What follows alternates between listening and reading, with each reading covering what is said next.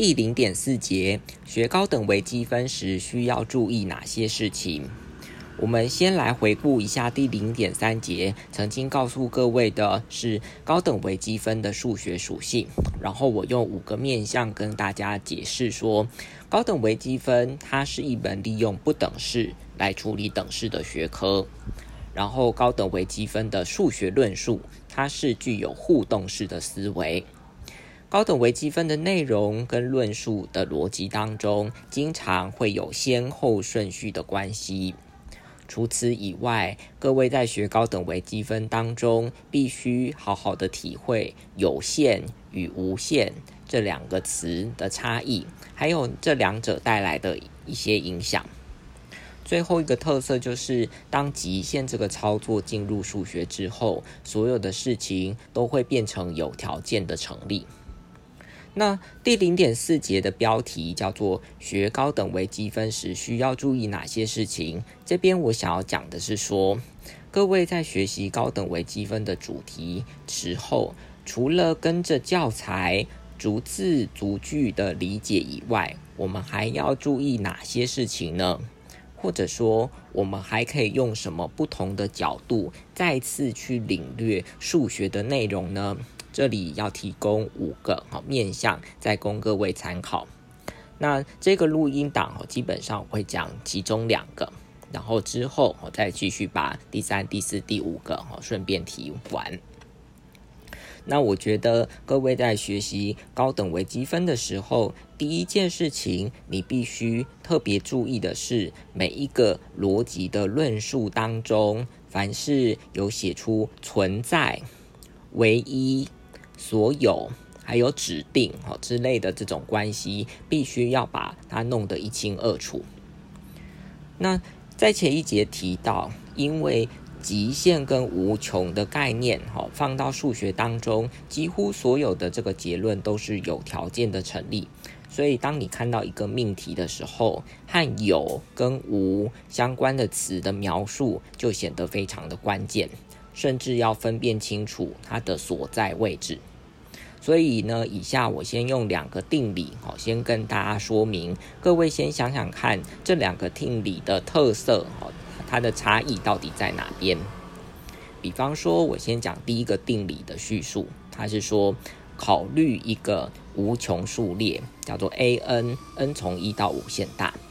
如果极限，好，也就是。A n 的 limit 当 n 趋近无限大的时候存在的话，则极限值为一。那我们再看第二个定理叙述：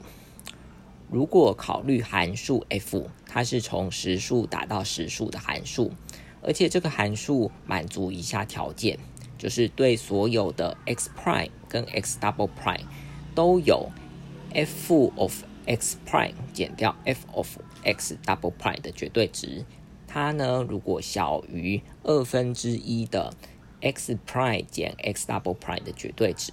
如果有这件事情的话，则存在唯一一个符号叫做可 c，可 c 属于 r，这个可 c 呢它也是一个希腊字母，好，那我们这里是使用可 c，好，使得 f of 可 c 等于可 c。也就是可以在实数轴上找到一个点，好，当它函数值代入的时候，它的取值也是自己。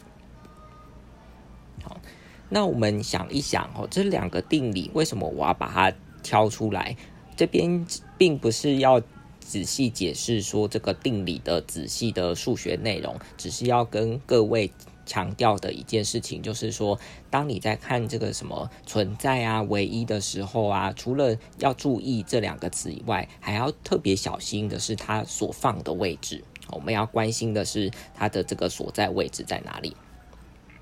那第一个定理，好是说，我们再回顾一下，他说考虑一个无穷数列，好，如果极限值存在的话，好，那极限值就为一。好，所以说。先接受数列极限存在的这件事情，好，那就可以推得极限值只有一个，好，所以你再回去看一下，他是说如果极限存在的话，好，那就 imply 好才会有极限值为一。那至于是一个数列什么时候极限值会存在，什么时候极限值不存在呢？在这个定理当中是没有说明的，而我们是需要借助别的定理啊，或者是别的判别法啊，或别的方法，哦，才能得到一个数列极限的存在性。好，那我们看一下第二个定理，它是说，如果函数哈满足巴拉巴拉的条件之下，则好存在唯一可 c，使得 f of 可 c 等于可 c。你会看到说，这个存在跟唯一是放在这个则的后面。好，也就是说，第二个定理的特色是说，函数在某些情境之下，好，那会有所谓的不动点。哈，刚才说的那个可 c 的东西，哈，在数学的概念上，哈，其实叫做不动点 （fixed point）。这个 fixed point 具有存在性跟唯一性。而这个条件是告诉你，除了得知哈，在那些情境之下，除了得知这个不动点的存在性以外，甚至可以确定不动点是只有一个。所以各位发现哈，这两个定理虽然都有所谓的存在跟唯一这两个词，好，那除了这两个词是非常重要的情况之下，它的位置下在不一样的地方。好这些关键字、关键词啊，所在位置的微妙差异，哦，是需要细细体会的。而且在这个高等微积分课程当中，哈，实际上有很多的观念，哈，看起来很像，可是实际上有不一样的意义。所以学习的时候，哈，必须花时间来仔细澄清，哈，这其中的差异。好，那。今天我再继续讲另外一个例子哦，就是我觉得学高等微积分的时候还需要注意什么样的事情？好，这件事情是说数学是经过长时间累积淬炼出这个抽象化的产物。各位在初学的时期啊，其实应该要尽可能的透过实际例子来体会数学。好，那就是我觉得。有很多同学啊，看到这个高等微积分啊，或者是其他的课程的时候啊，就是学到一半就觉得越来越辛苦啊，甚至放弃。好，那因理由是因为他看到过于抽象的东西，好，然后就不想再去思考了。可是这个时候，哈，这边必须说明的是，其实你在学习的阶段当中，要尽可能的哦，就是就是越实际越好。那我这边就继续补充说明这个概念。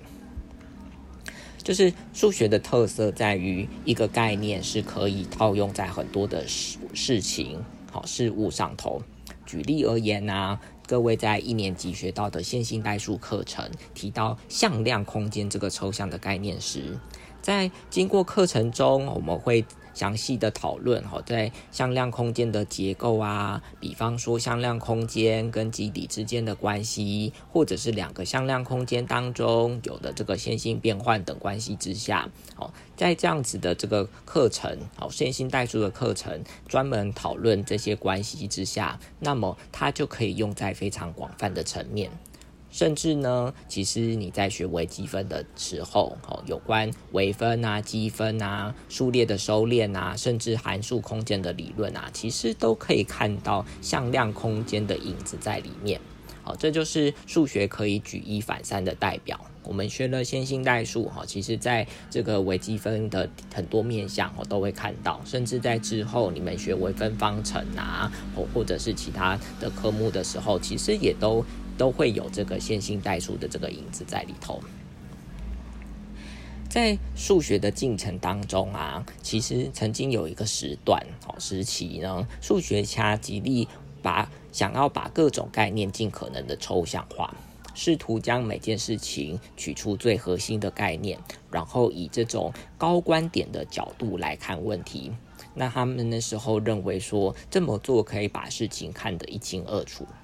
可是呢，过度的把这个所有的事情啊、数学啊都抽象化，实际上却带来了一些反效果。比方说，有更多数的人啊，其实无法很快的就可以从抽象的符号跟逻辑来体会这些概念，也于是抽象化这件事情啊，其实导致人们与数对跟数学来讲，哈，产生了这个疏离感，逐渐呢对数学不感兴趣。甚至对那些提出数学无用论的人啊，其实多了一个拒绝数学习数学的一个借口。